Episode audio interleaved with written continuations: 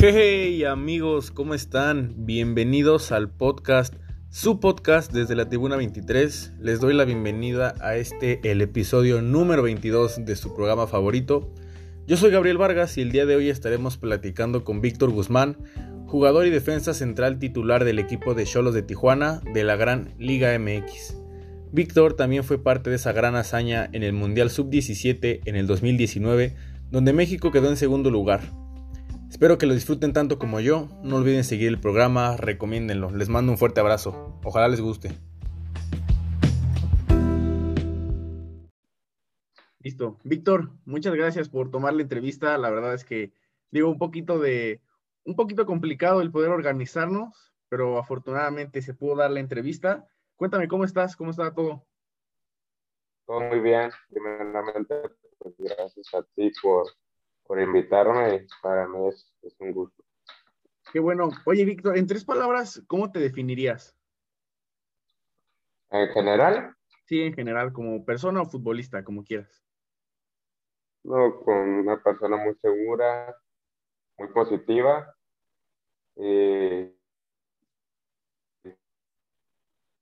Y a tu consideración, por ejemplo, ¿tú crees que es difícil, es difícil ser Víctor Guzmán? No, no, no, no. ¿En, qué sentido? O, pues en general, o sea, como futbolista, un poquito la presión de, de, ser joven, ya ser titular y cosas así. Es que no tanto por, por mí, en general, yo digo que para, al final de cuentas, es como un trabajo, pero es algo que, que nos gusta. Eh, pues es jugar fútbol, a quien, a quien no le gusta jugar, pero pues obviamente siempre hay presión de que uh, resultados difíciles, de que un partido no, hay, no hay opción, tienes que ganar sí o sí, y pues tiene sus ventajas sus y sus desventajas, pero en general no, yo no lo consideraría tan difícil perder. Ok, y normalmente, o sea, en tus tiempos libres, si no estás entrenando o, o estando concentrado con el equipo, ¿Qué haces? ¿Cómo te mantienes ocupado? Oh, pues me gustan mucho los videojuegos de jugar así, o a veces que la escuela, unas clases, o paso tiempo con mi familia que yo disfruto mucho. El estar en mi casa, estoy con mi familia, yo podría estar así todo el tiempo. Ok, y, y, bueno, respecto a la preparación previa a un partido, ¿cómo te concentras? ¿Tienes algún ritual, algo que hagas normalmente? ¿Un día antes o previo al partido? Pues en general, un día antes o antes del partido, algo que te, que te dé buena suerte. Pues tanto así como un ritual, no un día, un día normal antes de entrenamiento es como ah, siempre se entrena, bueno, normalmente se entrena en la tarde, un día antes, pues es entrena, se cena, estamos ahí que unos se organizan para jugar X cosas, cartas, dominó, muchas cosas desde FIFA. Y yo no, yo soy más de estar con el de mi cuarto platicando, jugando, no sé, Call of Duty del celular, o así, no tanto, no soy tanto de, de los juegos de mesa. Al día siguiente, pues, es muy, los días de partido sí, toda la mañana, es muy rutinario de que te levantas, desayunas, pues te vas, no sé, te pegas un baño, y ya llega la hora del partido. Y pues no, tal vez una, un ritual sería, pues no sé, eh, siempre se pone la bocina que, que, que, escucha, que escuchan la mayoría, pero yo normalmente me quedo con mis audífonos, escucho mi propia música y ya yo creo que ese podría ser mi, mi único ritual. Perfecto. Y bueno, mucha gente se pregunta por qué eres el toro o, o por qué mucha gente o todo, casi todo el mundo te conoce como el toro. ¿Por qué, por qué el toro? Yo cuando estaba en, en la escuelita de ahí de Cholos, el Six, que de ahí salí, este, la mamá de un compañero empezó a decir así de la nada, el torito, estaba más chiquito era el torito, empezó a decir así, porque pues yo cuando estaba más chiquito me, desarrollé más rápido, estaba así más, me puse pues, no más fuerte, más ancho, pero sí, me salía más mi, mi físico, me miraba superior a los demás físicamente y me pues los miraba y todo me decía eso, mi torito me decía porque los llegaba y los chupaba así. Y ahí en el Six me fueron conociendo todos así, no, ya no era como, no, que ni por Víctor ni por Guzmán, era, no, que el Torito, que el Torito. Y ya, pues cuando llegué a Fuerzas Básicas, ya, pues ya era conocido así, conforme fue pasando el tiempo, así me fueron conociendo y ya nada más como en la, la sub 15 ya fue la transformación de Torito a Toro. Ah, ok, ok. Y bueno, ya que tocas lo, lo, la parte de tus inicios, ¿cómo empieza tu vida relacionada al deporte y, y a todo esto del fútbol? Pues mi vida futbolísticamente casi casi fue una casualidad porque de chiquito no me llamaba mucho la atención, no era como que, que pidiera un balón para, para estar pateando, para jugar. Era más de jugar con carritos o en la tierra, así. Y un vecino, un vecino mío jugaba en unas canchas de fútbol rápido aquí cerca de por mi casa. Su mamá le pide favor a mi mamá que lo lleve y yo voy nomás por, por acompañar a mi mamá. El caso es que en ese entrenamiento, pues no sé, mi mamá me dice que me meto a entrenar, me meto y me gustó. Y ya, pues ya estoy en la oficina, todos los requerimientos de papeles, todo. Y ya me inscribió en ese, en ese equipo y fue cuando empecé. Lo primero que era como que, pues, obviamente pura diversión, a serio, porque pues, estaba muy chico, no era como que tuviera en mente eso. Y ya conforme fue pasando el tiempo, ya le fui agarrando más, más amor al fútbol. Ok, entonces, ¿tú de, chiquito no te veías siendo futbolista profesional? No, no, para nada. nunca me pasó por la cabeza que podría, ni siquiera que podría seguir jugando. Ok, ok. Y bueno, y entonces ahora, ¿cómo, cómo es que llegas a Cholos, a, a, las fuerzas básicas? Mm, pues de ahí de, esas canchitas de fútbol rápido que te digo, de ahí me voy a, a, a otra que era como, se llama Chivas Casablanca, que en parte sí tiene como algo que ver con Chivas, porque en ese, en ese torneo hacían como un torneo en Guadalajara que es la Copa Chivas. Y ahí era, era Foot 7 y también Foot Soccer, pero su fuerte era el, el, el 7. De ahí, empresas que son muy, muy conocidas aquí en Tijuana son como, no sé, la que si juegas fútbol o has jugado fútbol tienes que pasar por esas canchas que se llaman el Romero, Romero Manso, conocidísimas acá en Tijuana. Ajá. Y ahí, ahí fue donde, pues, donde más tiempo duré, creo. Y de ahí, la que me apodó el Torito, llevó a su hijo a, al Six, la escuelita de Cholos. Ajá.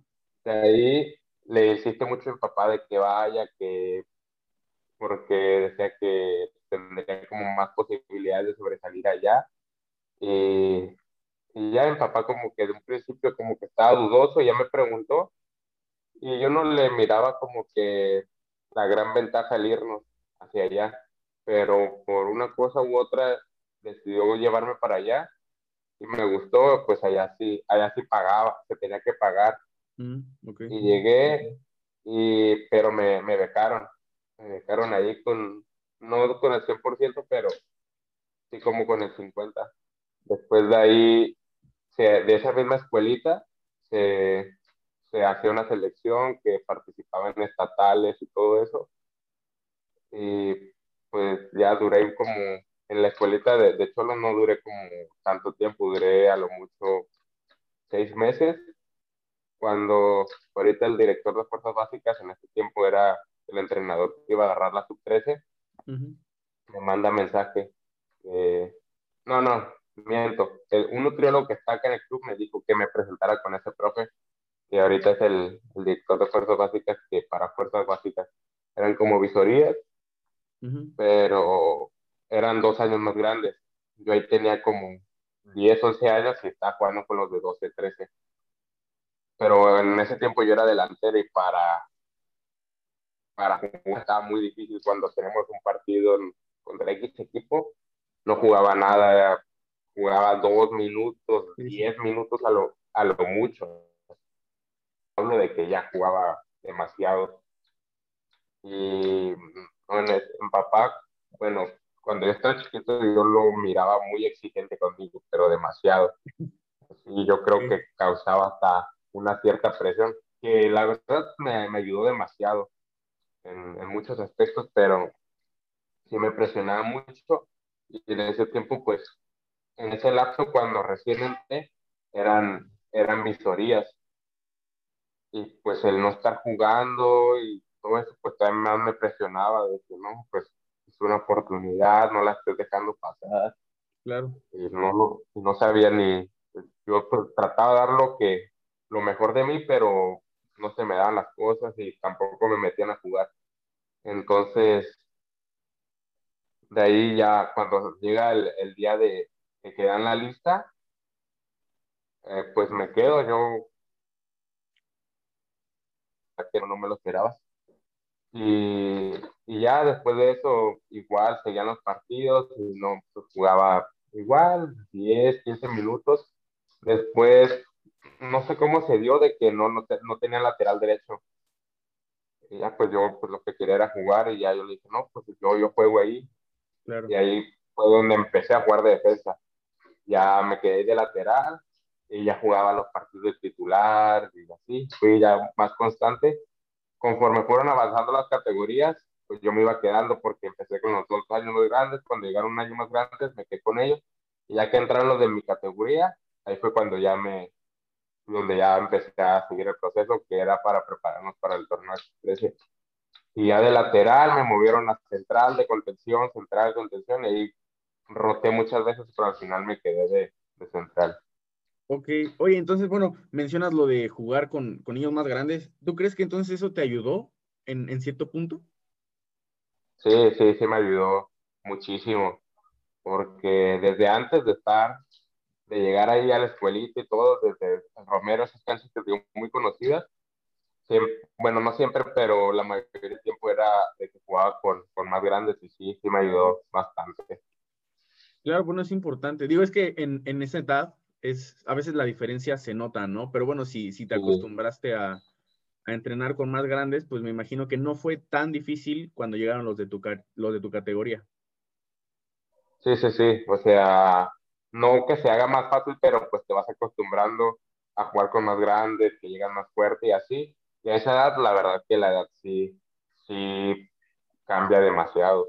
Sí, sí. Bueno, ya, y conforme creces, mencionas la parte de que tu papá era, pues, no sé si muy exigente, pero lo era. ¿Tú cómo lidiabas con esto? ¿Cómo, cómo te apoyaba también tu familia en este proceso cuando entraste a, a Fuerzas Básicas? Pues como que ya cuando entré ahí, como que ya igual era, seguía viendo gritos así, pero ya no tanto como antes. Era ya menos y ya y en eso ya, ya no me sentía tan presionado y como que pues entre estando así en ese en ese estado de no de relajación pero sí de, de comodidad hasta las cosas fluyen jugaba mejor así inconscientemente no estaba haciendo ideas en la cabeza de ching, ¿qué me vaya a decir? No me va a regañar o y cosas, pero digo que como lo difícil fue cuando de más chico. Pero ahora agradeces que tu papá haya sido exigente. Sí, sí, sí, sí, la verdad que sí, porque aunque a veces me enojaba, así que me dijeran, no sé, que un, no sé, una jugada, un error así, me molestaba así, pero pues al final esas son las cosas que, que hacen crecer a uno. Claro, y ya que tocas también el punto de, todo esto de tu transición a fuerzas básicas, ¿cómo lidiabas con esto de la escuela? Porque a veces uno como niño tal vez o un casi adolescente, pues le es difícil mantener o manejar los tiempos con la escuela y, el fútbol y así. Sí, pues la verdad que eso sí era muy complicado.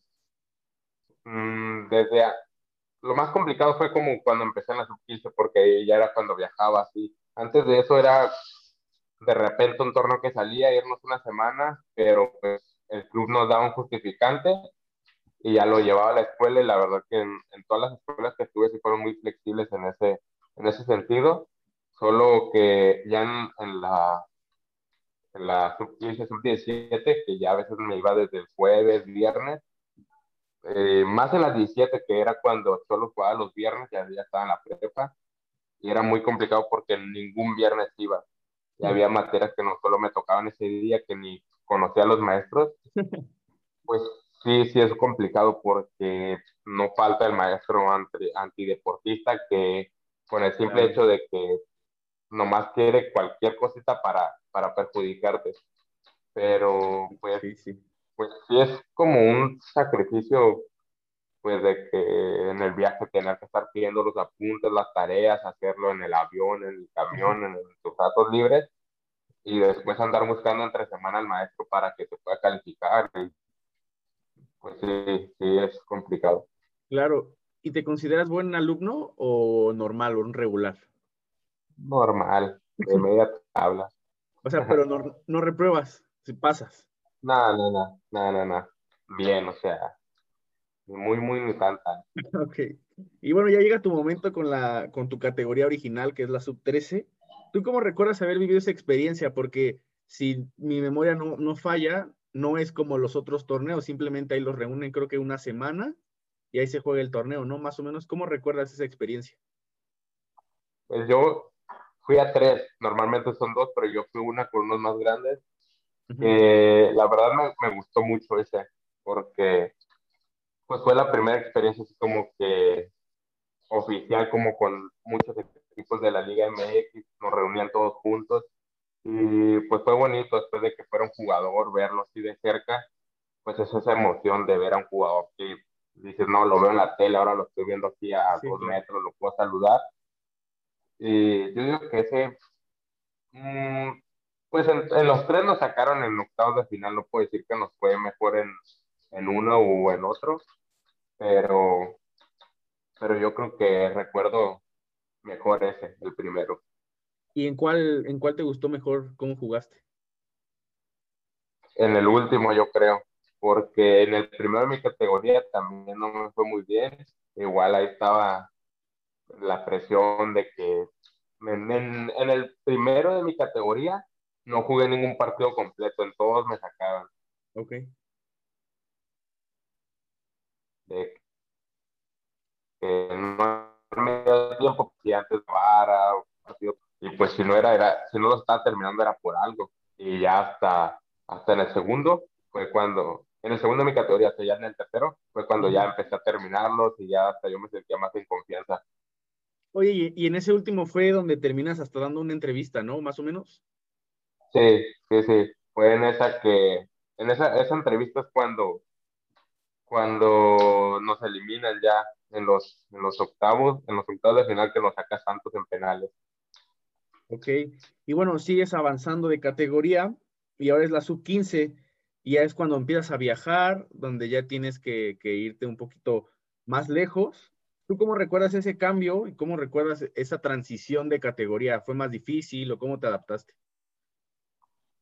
Pues igual mi primer torneo fue con un año más grande, el primer torneo, igual creo que, que no lo jugaba casi, entraba de cambio. Era muy. Pues, sí, casi no, casi no jugaba. Bueno, no es miento, ese primer torneo, los primeros dos partidos, uno entré como al minuto ochenta y tantos, el otro al segundo tiempo. En el tercer juego, o cuarto por ahí, íbamos, jugamos el Chiapas contra Jaguares. Ya perdimos, creo, regresamos al lunes, el primer entrenamiento de, de la semana, me, me fracturó la clavícula. Y ya pues ya me perdí todo ese, ese primer torneo con los que son un año más grandes. Y ya hasta, hasta el segundo torneo, porque son dos por categoría, y hasta el segundo fue cuando ya, pues ya empiezo otra vez. Igual los primeros dos partidos no los jugué, pero de ahí ya, ya jugué todo de titular o jugando el mayor de, de los minutos. Justo eso te iba a preguntar, cuando te lastimas, creo que hay una hasta una foto donde te dedica el equipo que te recuperes. ¿Cómo llevaste ese proceso de, de la recuperación y todo lo que engloba esto por la, porque la parte mental y la parte anímica y cosas así? Sí, en eso sí, pues no se llegaba a un punto en el que lloraba cuando iba a que me revisaran porque una vez que el doctor me dijo, no, que ya, ya seguro vas a estar para el próximo mes, porque yo tenía citas cada mes con el doctor como operó. Y ya, y pues yo ya me tenía la idea de que, no, pues todavía faltan, no sé, dos meses, tres meses, pero ya cuando me dijo que faltaba un mes, pues yo ya lo dado por hecho y ya, ya hasta me sentía bien y todo. Y ya cuando llega me revisa y todo, ya se me habían quitado las puntadas, todo. Me dice, no, que vas a ocupar otro mes. Ahí fue cuando, no sé, yo digo que de todo el tiempo la recuperación, ahí fue cuando más triste me puse porque yo ya tenía en mente ya, ya regresar a los entrenamientos. Pero en cuanto a lo físico, pues sí, sí, sí cuesta porque no podía, pues es la carrera, pero igual no podía correr porque iba a estar rebotando aquí, tenía que soldar se tenía que soldar el hueso, después no podía hacer pues ni, ni pesas de, de tren superior, lo único que podía hacer era bicicleta. Era pues muy aburrida la rutina, ir a hacer bicicleta todo el tiempo. Era muy rutinario durante, no sé, tres meses estar haciendo lo mismo, pues sí llega un punto en el que ya te aburre. Claro, y ya bueno, regresas a las canchas y, regresaste con confianza o con ese temor de, de poder volverte a lastimar. No, pues muchos me decían así de que no, que tú entras como si nada, ya no se rompe y no, la verdad que no, nunca, nunca he tenido miedo de que se me vuelva a, romper ni nada. Ok, bueno, hasta eso te fue bien, ¿no? Digo, después de, de, toda la desesperación, ya no volviste a tener una recaída con, con el hombro. Sí, sí, sí, no, ya. pero pues es que como fue un, un accidente así muy X, una jugada, un enfrentamiento, me caigo y me empieza a doler así como, como el hombro. Y dices, no, pues cuando caes mal o X cosa que dices, hace puro golpe, intento como girarlo así, darle como una vuelta y no sé, siento como si se me moviera aquí y cuando dije eso aumentó el dolor. Y ya, estaba, ah, mm, me dolía demasiado y ya pues el doctor me checó y ya cuando me tocó como que dijo, no, pues posiblemente puede ser, no sé, una una fractura y ya me puso como un tipo chaleco para que me mantuviera derechito y a rayos X, fractura. Y hay unas que nomás como con el dedo se lo acomodan así por fuera, pero esa no, o se rompió totalmente el hueso y se necesitaba operar. Y a partir de esa lesión, bueno, ya que te recuperas, eh, ¿tú crees que de ahí se fue para arriba tu, tu nivel, tu carrera? Eh, yo creo que sí, porque ese primer torneo te digo que, esos primeros tres, cuatro partidos no, no había jugado y cuando regreso es cuando empiezo a jugar de titular y ya juego todo ese torneo y después ahí estaba con un año más grande, después a la 17 brinco con dos años más grandes y seguía jugando y yo creo que a partir de ahí fue cuando empecé a, a estar jugando constantemente. Y ya que llegas a la 17, yo creo que es uno de los mejores momentos de tu carrera. ¿Cómo se da tu primera convocatoria a selección ¿Y cómo lo viviste o cómo reaccionaste a todo esto? No, yo cuando, a mí desde antes ya me habían dicho como que no, pues te tienen, te tienen, te están tomando en cuenta, tú sigue echando ganas que eso solito va a llegar. Y, y, sí, pues yo en ese tiempo estaba en la 17 cuando los de mi categoría estaban en la, en la 15. Fue la primera convocatoria del 2018.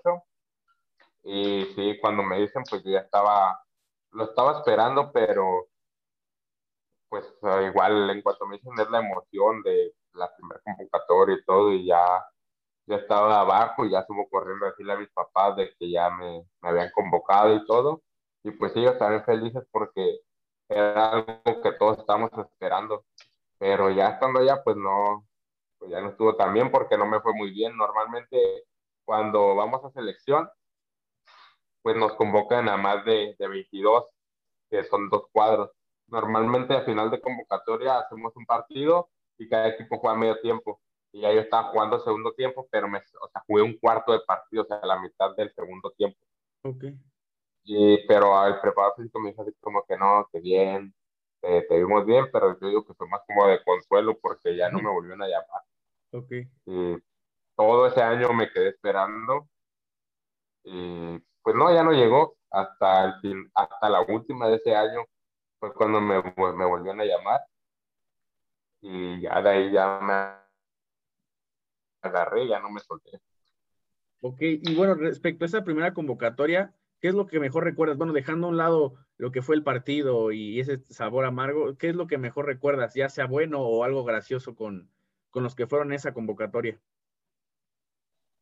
Pues no sé, podría ser como el ver a, todos esos jugadores, porque yo, aunque sea de vista, ya los ubicaba la mayoría, y pues no sé, mm, fue como satisfactorio saber como, no, pues, o sea, estoy, estoy con los mejores de México, sea, no solo de mi ciudad, o sea, estoy con los mejores del país, o sea, claro. Yo que esa fue mi convocatoria más feliz, o dejando afuera lo futbolístico, más feliz porque no se fue demasiada mi emoción cuando de saber que era la primera. Claro. La, la primera vez que, me llamaban. ¿Y a partir de que te llaman esa primera vez, pasó por tu mente ir al mundial? Mm, no, no por cómo me fue. fue como que, o sea, mmm, estaba pensando como que un deje pasar una oportunidad. Ah, ok, sí, bueno, sí te entiendo. Bueno, respecto a eso, o sea, y, eh, bueno, después de, de, esa parte de la convocatoria, en todo el, el proceso y el, todo el torneo con, con, Tijuana, ¿qué tal te sentiste después de ese momento donde tuviste ciertas dudas? Sí, sí, sí, sí, porque pues ya era consciente de, de cómo había estado todo eso y así, y ya pues regresé, pero pues a mí me estaba viendo, me estaba yendo bien acá, en Tijuana. Y pues seguí bien, siguieron los partidos acá bien, seguía jugando a titular con el A17, todo eso. Y ya cuando, cuando llega la, la otra convocatoria, pues ya como que me puse a pensar así como que, bueno, pues ya no son los nervios de la primera, ya sé cómo está todo. Y pues es aprovechar, porque ya pues, otra oportunidad que se me está dando y ahora sí ya, ya queda un año para el Mundial y no, es, no hay margen de error. Claro. ¿Y en esa convocatoria, en esa segunda, cómo te fue? ¿Ya te sentiste mejor? Sí me sentí mejor, pero en ese, en ese tiempo, mmm, eh, cuando hacíamos como, no sé, algún trabajo así, el profe me ponía hasta a veces para delantero, así, yo decía como que chido, o sea, no tanto, bueno, tal vez sí, o sea, de que faltaba uno y me ponía y, no sé, me, me daba vueltas la cabeza, pero ya en, uno, en unos trabajos me puse de central y la, lo hice muy bien. Después de esos trabajos ya como que me considero más, después en esa convocatoria fue larga, la primera que fue de cuatro días, esa era como de diez días para ir a, a una gira. En el primer partido me, Sí, el primer partido me pone titular y de central y bien, muy bien. Y ya después, esta vez tuvimos dos partidos, igual el segundo partido igual de titular y bien, y fui a la gira y en esa gira metí un gol allá y también me dio para arriba, regresando, igual me convocaron y ya a partir de ahí se vinieron todas las convocatorias. Y en ese proceso de las convocatorias, ¿Tú cómo recuerdas haber vivido esos momentos finales donde ya está cerca, o sea, donde ya dan la lista final de los que van a viajar al Mundial? ¿Cómo lo recuerdas? No, muy bonito, muy bonito la verdad, porque antes de, de la gira, antes de irnos, de que en la lista del Mundial, había una, veníamos viajando constantemente a giras y todo eso. Todo ese año ni la mayor la mayor parte del año estuve, estuve en selección más que, acá en Cholos, de que en giras, concentraciones y todo eso, las, las dos antes de, de, irnos para, para el Mundial, fuimos a, a Japón, a Holanda, las dos quedamos campeones. Y pues era, pues era bonito ir a un lugar y quedar campeones, regresar todos felices. Y sí, pero en el momento de que vayan a dar la lista, pues obviamente están los nervios de que y, si no me lleva y si no le gusté muchas cosas. ¿Y en algún momento pasó por tu mente que no ibas a ir al mundial? Sí, sí, sí, mucho. Porque una gira antes, pues pasó que nos quedamos dormidos para una cena, el de mi cuarto y yo. Y, y no sé cómo fue al siguiente partido, al siguiente, sí, al siguiente partido perdimos contra Estados Unidos allá en, en Holanda. Y, y, yo dije así como, después hubo una junta que, que por qué nos habíamos quedado dormidos, que eso no podía pasar así. Y a mí me dio la impresión, bueno, yo sentí así como si chino, como que la agarró contra nosotros y así.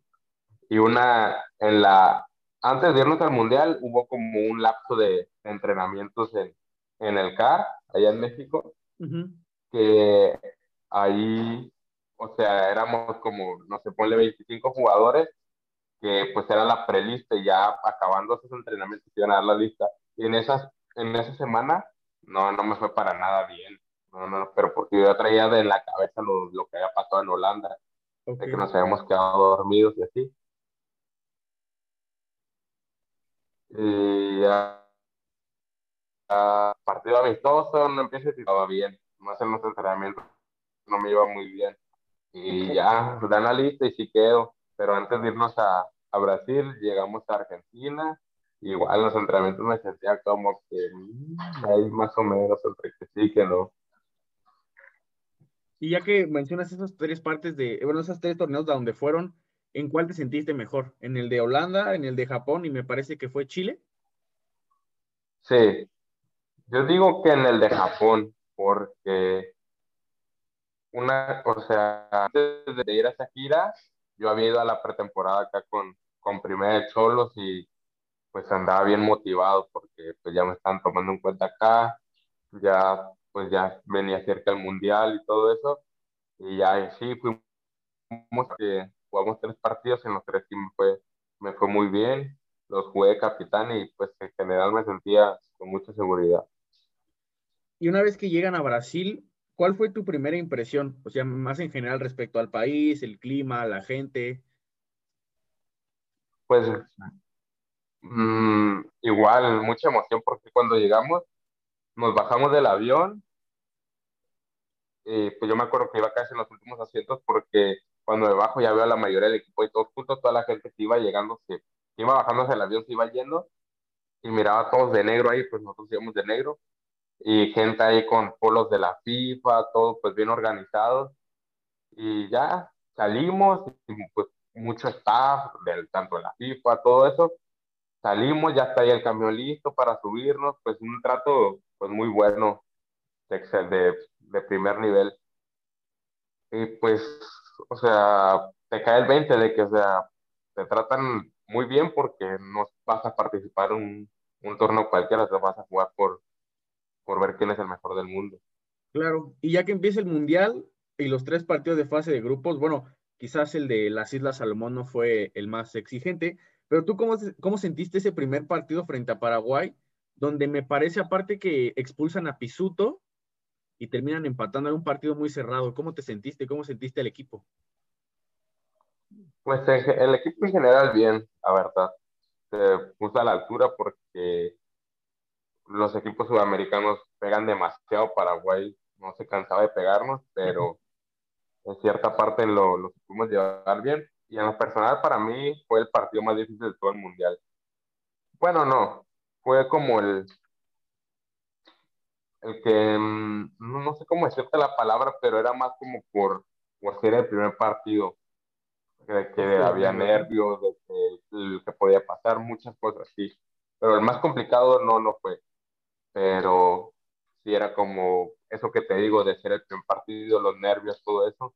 Igual cuando nos, nos expulsan a uno, como o sea, tenemos que empezar bien el torneo, o sea, no podemos empezar perdiendo.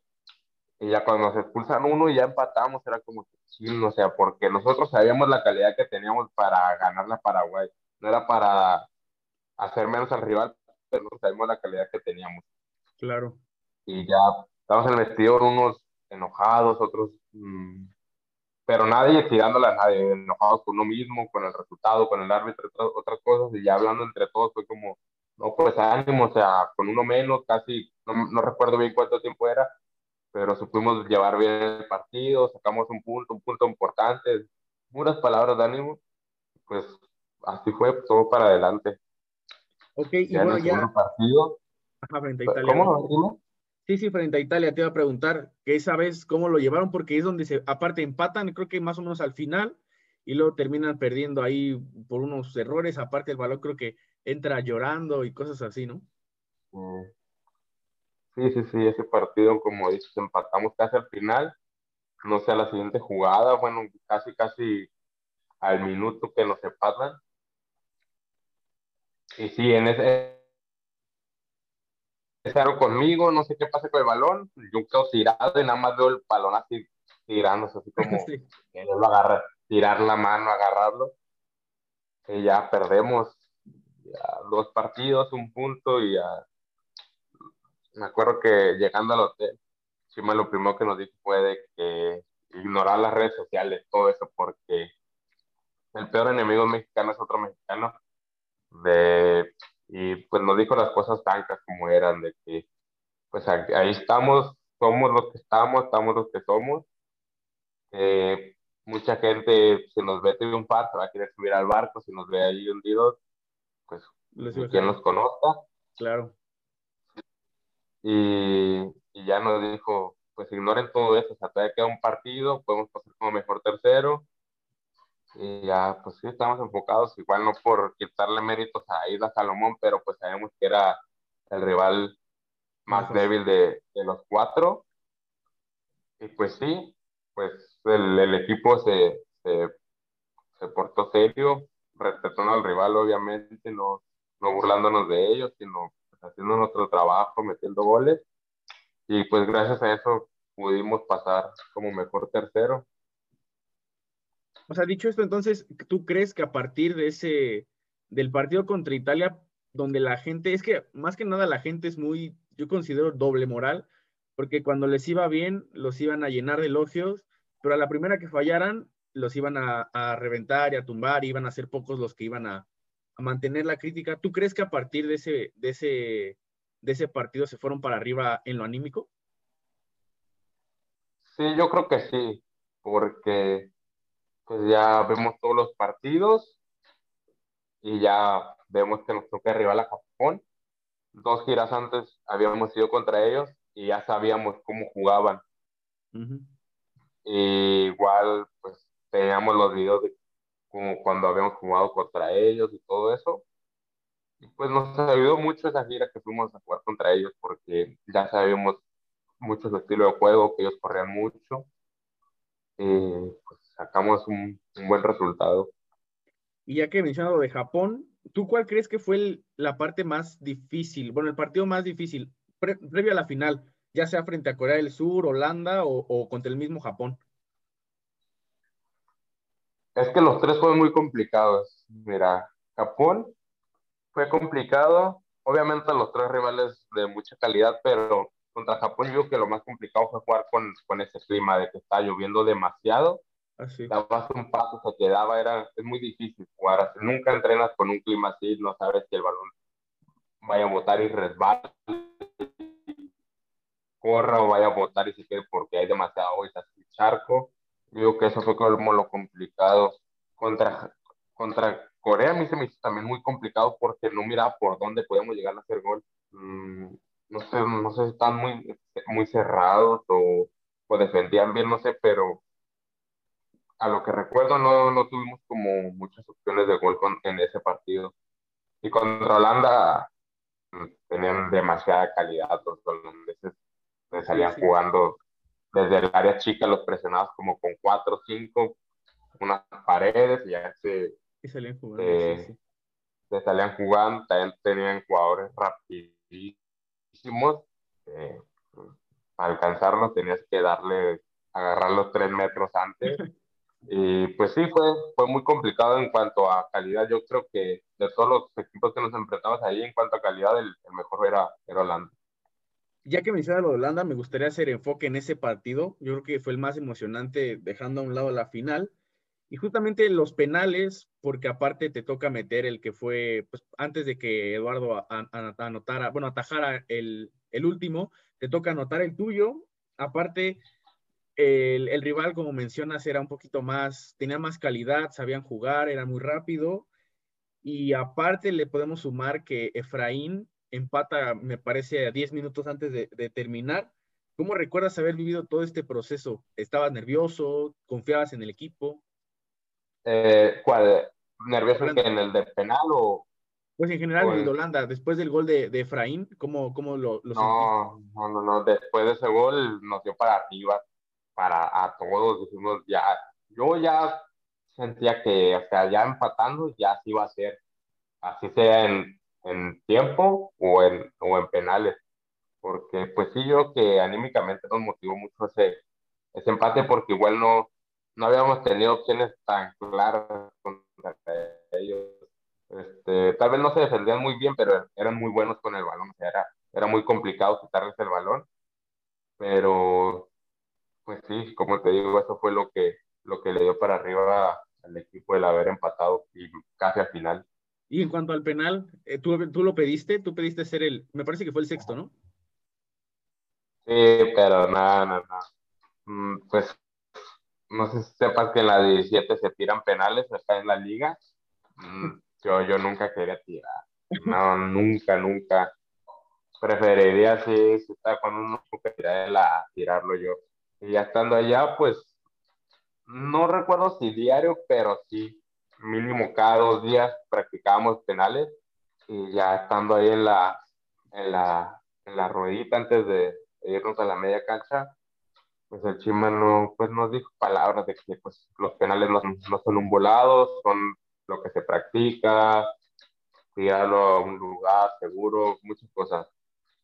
Y ya salió, salió Efra, Pisuto, Santi, Alejandro Gómez, eh, esos cuatro. Y después Joel Gómez, el Chima le dice que si quería y él dijo, no, pues sí, yo, yo me lo y había un sexto, yo no era el sexto, yo era, aunque yo ni, ni, había acordado algún número. Y ya queda, ya con el penal de, de juego, pues ganábamos. Ya lo tira, lo tapa el portero, pero pega en el poste. No, otra vez allá la muerte súbita. Ya lo mete el de ellos. Se lo mete el de ellos. No recuerdo, creo que yo fallaba ya perdíamos. O fallar después de mí, pero ya hasta después me cayó el 20 de que, o sea, si la fallaba perdíamos, era cuando ya me ponía a pensar eso, pero de momento no estaba, estaba muy desconectado, miedo ni presión, me entró el miedo, pero ya había pasado.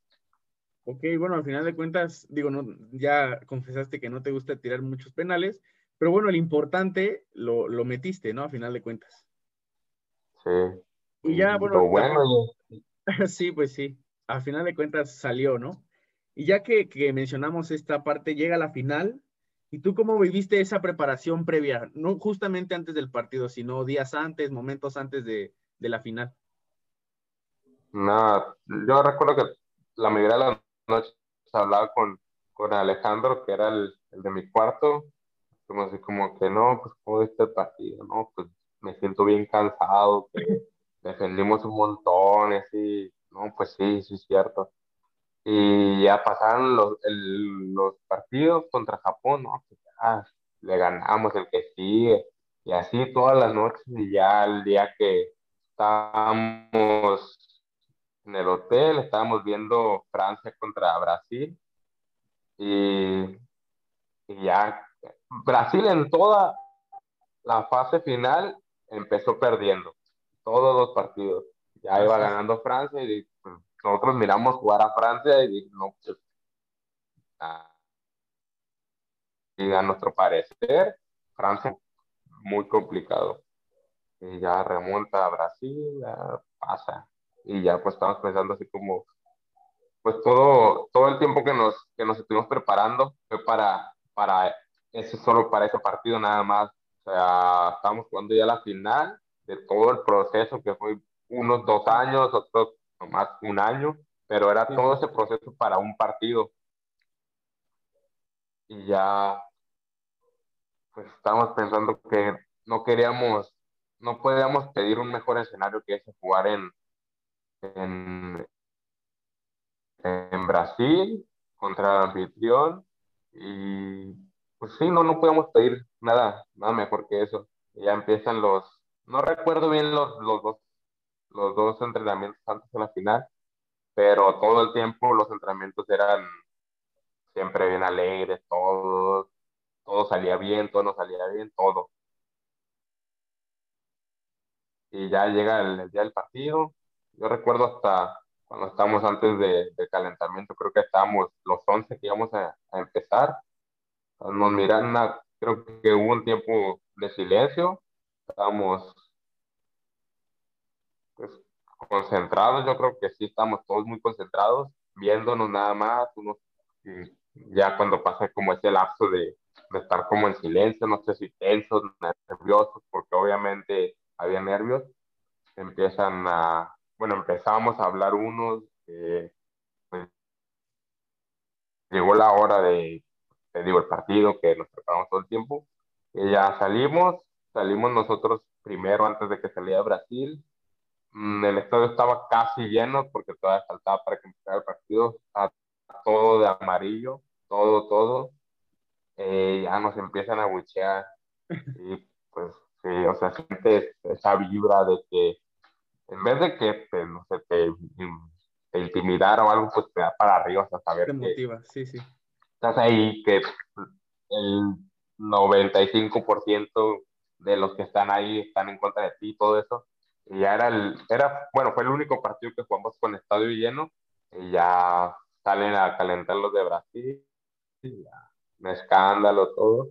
Y ya en todos los partidos pues había himno, pero no se sentía, no se sentía igual a,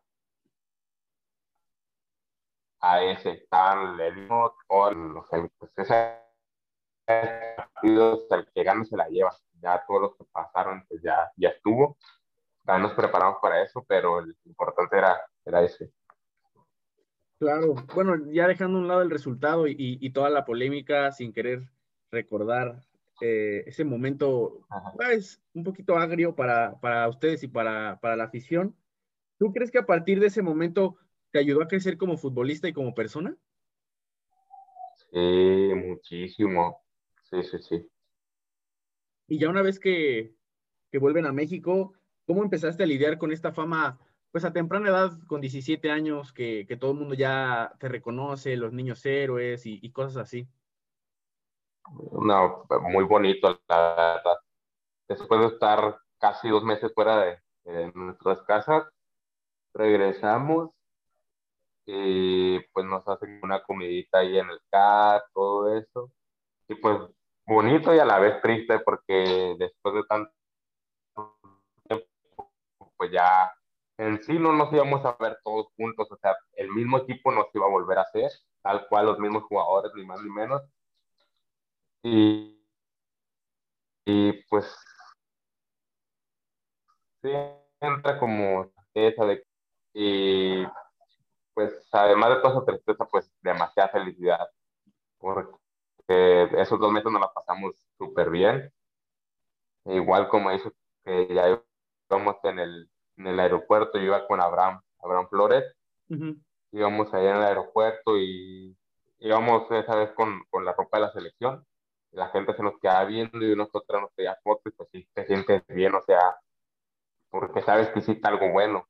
Claro. Eh, que te fue bien, o sea, no quedaste campeón, pero pues quedaste ahí muy cerca y con...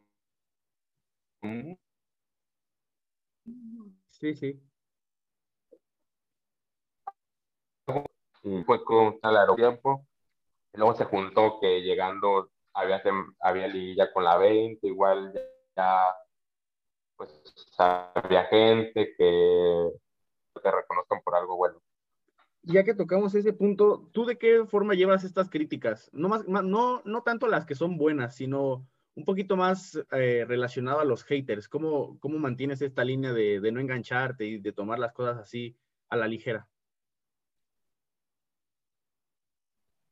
pues eso yo sí me tomo todo eso a la ligera porque al final de cuentas, pues a veces ni la misma familia sabe lo que, lo que pasa en el, ahora sí hablando del club, de que a veces, a veces que, no se piensan que, que está todo bien, que el equipo va muy bien, pero en realidad el vestidor está roto o así.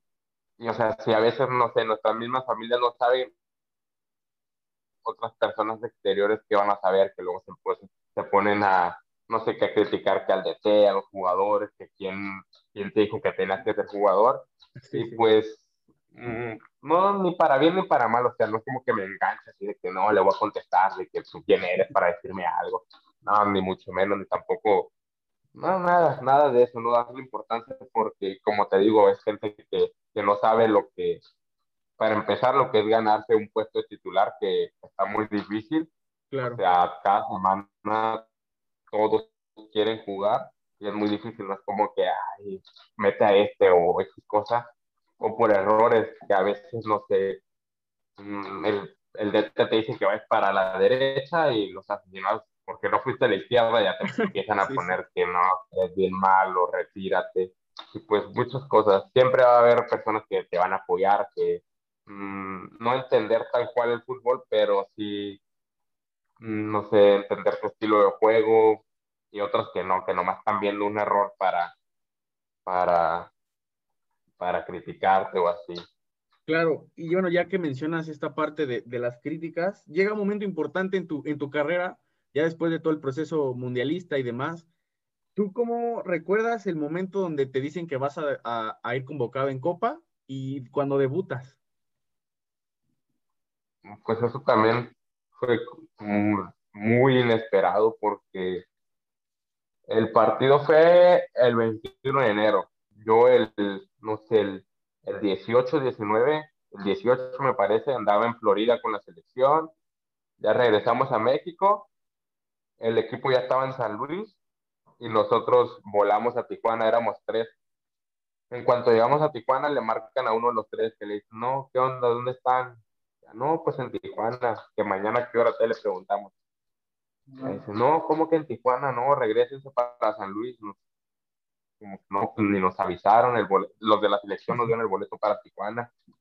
Ya no, pues ahí les van los boletos. Ya llegamos, un, no sé, un, un lunes en la noche a Tijuana, el martes en la mañana volamos a, San Luis y el miércoles ya habíamos jugado. Igual eh, pues ya llegué al, estadio, no, desde ese, día, ese mismo día del partido de la mañana, pues había SDT, hacía movilidades y todo eso, y al de mi cuarto, que era también uno de los que había ido conmigo selección, le dije, no, pues tú ven a tal hora a hacer gimnasio, vas a entrenar, y a mí no me dijo nada, y yo dije, no, pues voy a salir a banca, y ahí sí estaba emocionado porque era la primera banca, y, y ya llegamos al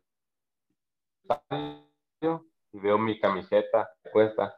Y pues sí me emocioné porque pues acá en Cholos no jugamos con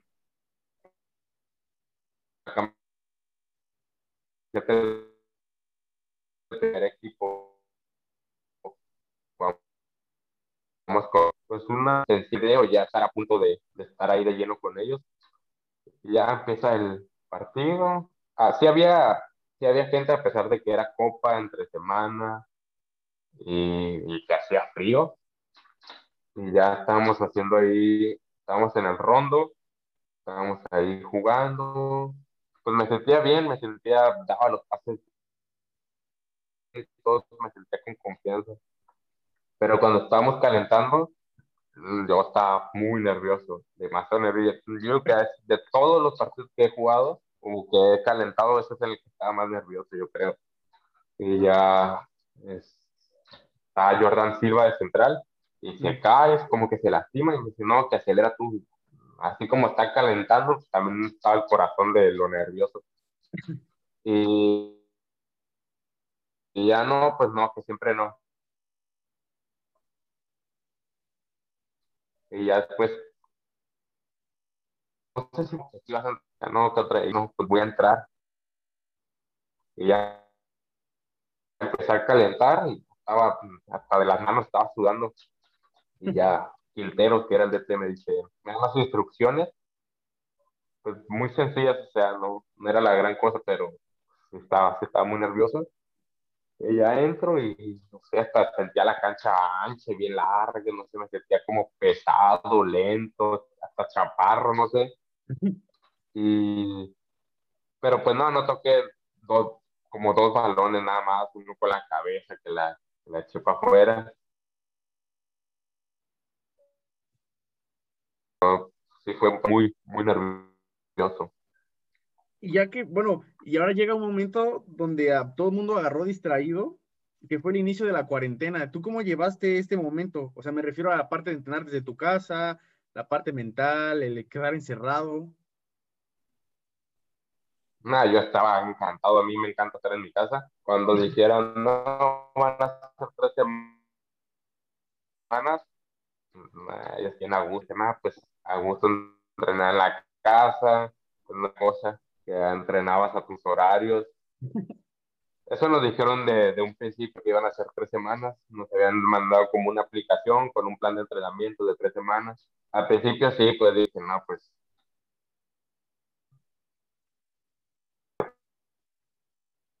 porque que no había torneo. Y sí las hice esas tres semanas, pero ya después dijeron que se iba a alargar más, después cancelaron el torneo. Tuvo, no sé, como unos, una semana, diez días en el que pues, entrenaba ahí a medias cuando quería. Y ya cuando nunca dieron como una fecha de regreso, pero ya, pues ya como que la Bundesliga ya iba a regresar, entonces pues ya, ya vamos a regresar nosotros también. Y otra vez empecé a, a entrenar normal, eh, pues que me sirviera, llevaba como un, una estadística de cuánto corría para darme una idea de en cuanto a kilómetros, de velocidad y todo eso. Pero en cuanto a lo mental, a mí no, no me afectó para nada, al contrario, estaba, estaba bien feliz y a gusto aquí en la casa. Qué bueno. Y ya, bueno, después de pasar momentos donde pues nadie sabía si iba a regresar el fútbol o no, llega la oportunidad de que debutes con el primer equipo, que es frente al Atlas. ¿Tú cómo te sentiste ahí? ¿Estabas más nervioso que el día de Copa o cómo lo, cómo lo viviste? No, no, no. Desde un principio cuando Pablo llega, pues normalmente, pues yo entrené muy pocas veces con Coca, con Diego Coca y con Quintero, pues entrené un poquito más, pero pues cuando entrenaba era de que estuviera de relleno o así, nunca con, con mucho esfuerzo sabía mi nombre. y, y, ya cuando llega Pablo, desde un principio me, me habla, me saluda, todo, empieza como a, a jugar conmigo, a hacerme como bromas así. Y esto pues me entró en confianza pero esa pretemporada estuvo la peor que he tenido. Pero en cuanto a lo futbolístico, sí, pues, no sé, me transmitió mucha confianza también su, auxiliar. Me decía de que no, que échale ganas, que Pablo no se toca el corazón para meter a, a un chavo de 18 años, de oportunidad y tanto. Pero no era, yo si fuera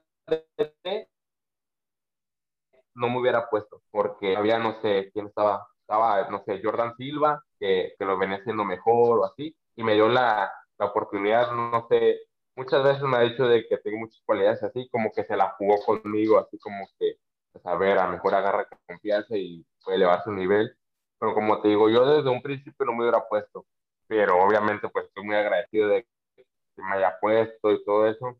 Igual un día un día antes del partido, Nacho Paló me dice de que no, pues suéltate, o sea, ¿qué pasa? ¿Qué pasa? Si alguien te dice algo, dime, así como que me estaba transmitiendo confianza de que si erraba un pase, no había, no había problema, todos pueden fallar un pase y equivocarse. Y no, no me sentía para nada nervioso, estaba, bueno, sí, o sea, sí me sentía, pero muy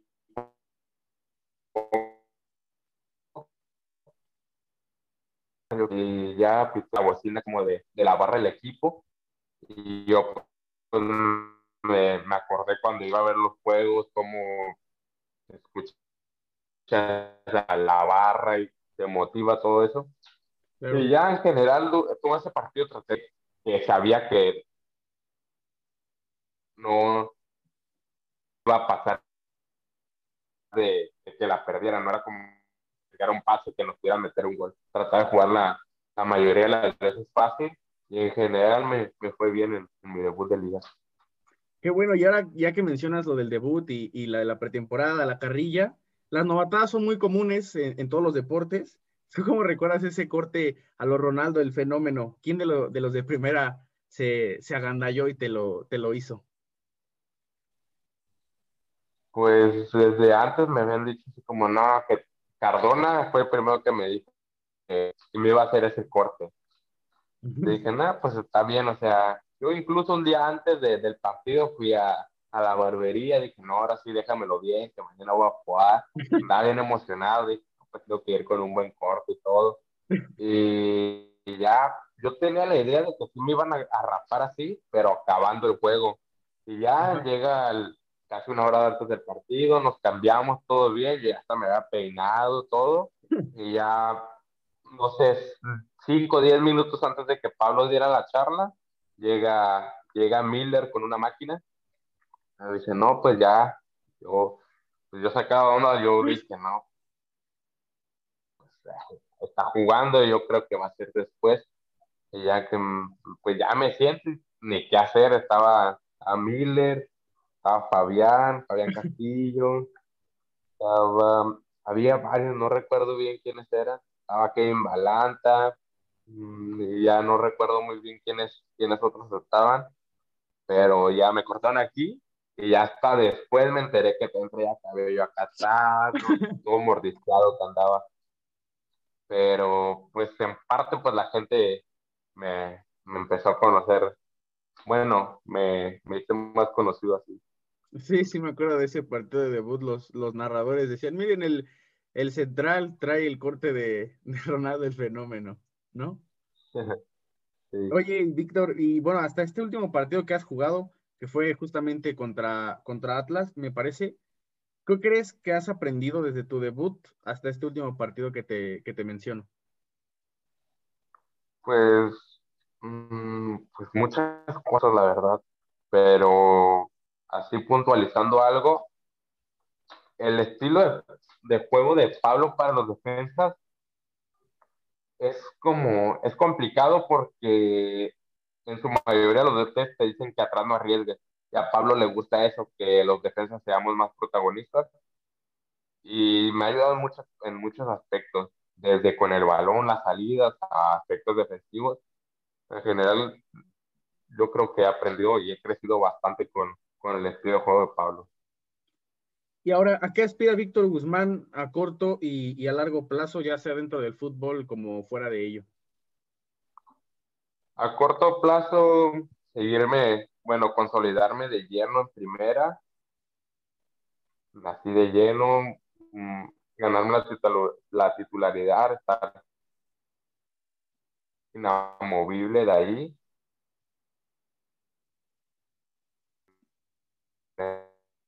muchas metas a largo plazo que, no son fáciles, pero tampoco son imposibles. Te digo que a largo plazo tengo, tengo de metas jugar, jugar, jugar en Europa, jugar Champions y ganar un mundial.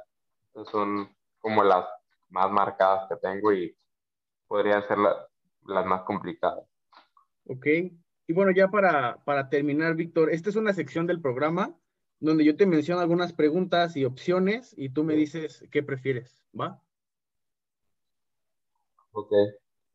¿Qué prefieres, pasto sintético o pasto natural? Ah, pasto natural. ¿Sacar un gol en la línea al 90 o anotar gol al 90? Anotar gol al 90. ¿Quién es tu mejor pareja en la central? Mm, Jordan Silva. ¿Jugar con frío o jugar con calor? Con frío. De todos los estadios en los que has jugado, sin contar el caliente, ¿con cuál te quedas? Con el Nemesio 10. Me gusta, se me hace muy bonito. ¿Cuál consideras que es tu mejor partido? Mm, contra León. ¿En este torneo? Sí. ¿Cristiano Ronaldo o Messi? Messi. ¿Cuál es la mejor liga de Europa para ti? La... Inglaterra. ¿Mbappé o Haaland? Mbappé. ¿Pizza o hamburguesas? Mm, hamburguesas. Yo busqué un poquito de, supuestos platillos de, típicos de Tijuana, a ver si, si no me equivoco. Es eh, carne, ¿Chili con carne o tacos de pescado a la tempura? Algo así me apareció investigando.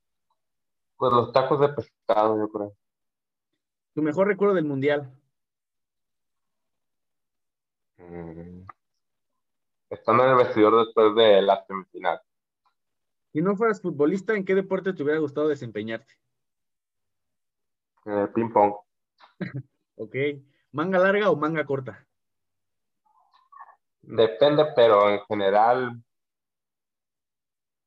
larga. Si no fuera, eh, no sé yo, jugador más difícil al que te ha tocado marcar de cualquier categoría. A Viñas.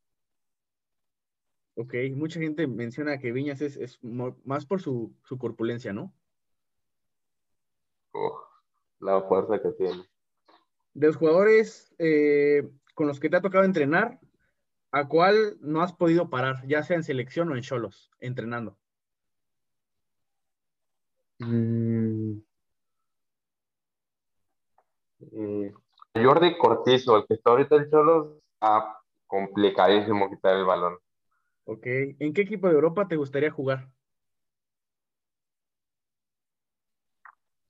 En el Barcelona, pero de la liga inglesa en el Liverpool. Ok. ¿Cantar o bailar en el vestidor? Ninguna, pero si tuviera que hacer alguna, cantar. Si tuvieras que elegir un solo compañero con todos los que te ha tocado estar eh, respecto al compañero de cuarto, ¿a quién elegirías? Compañero de cuarto, buena pregunta. Mm con Abraham Flores del otro que fue conmigo al Mundial. Ok. ¿FIFA o PES? FIFA. Y ya por último, Víctor, ¿qué consejo le darías a todas esas personas que quieren cumplir su sueño, ya sea de ser atletas profesionales o en general en cualquier sueño que tengan en mente?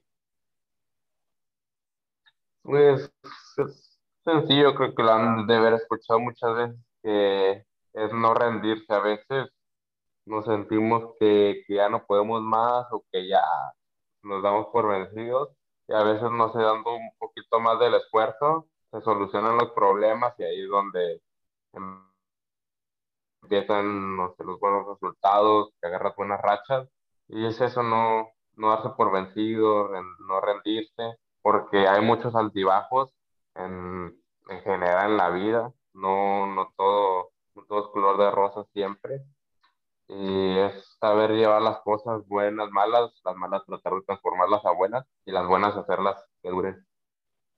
Perfecto. Víctor, muchas gracias por tomarte el tiempo. A final de cuentas se pudo hacer la entrevista. Gracias por, por la confianza de, platicar en el programa. Ojalá que te hayas pasado muy bien. Que sigan los éxitos, que nos vemos pronto el, el domingo ahí contra Mazatlán, me parece, ¿no? Sí, sí, sí. Pues muchas gracias a ti por, como te había hecho, por invitarme. Y para mí un gusto. Gracias, Víctor.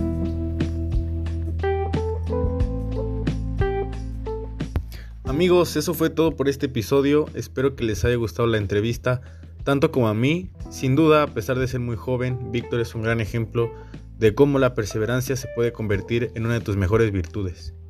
Con tan solo 18 años se ha convertido en un referente en la saga central de selecciones menores y sobre todo en la plantilla del primer equipo de Tijuana dirigidos por Pablo Guede. Fue un gusto como siempre poder platicar con alguien con una gran trayectoria como la de Víctor. No olviden seguir el programa en su plataforma favorita, recomiéndenlo. tampoco olviden seguirme en mis redes sociales. En Twitter estoy como arroba gabo9702, lo mismo en TikTok. Y en Instagram pueden encontrarme como arroba igabovve. A Víctor lo pueden encontrar en Instagram como v-guzmán02. Eso fue todo por este episodio. Les repito, espero que les haya gustado bastante. Cuídense mucho, no olviden tomar agua. Chao, chao.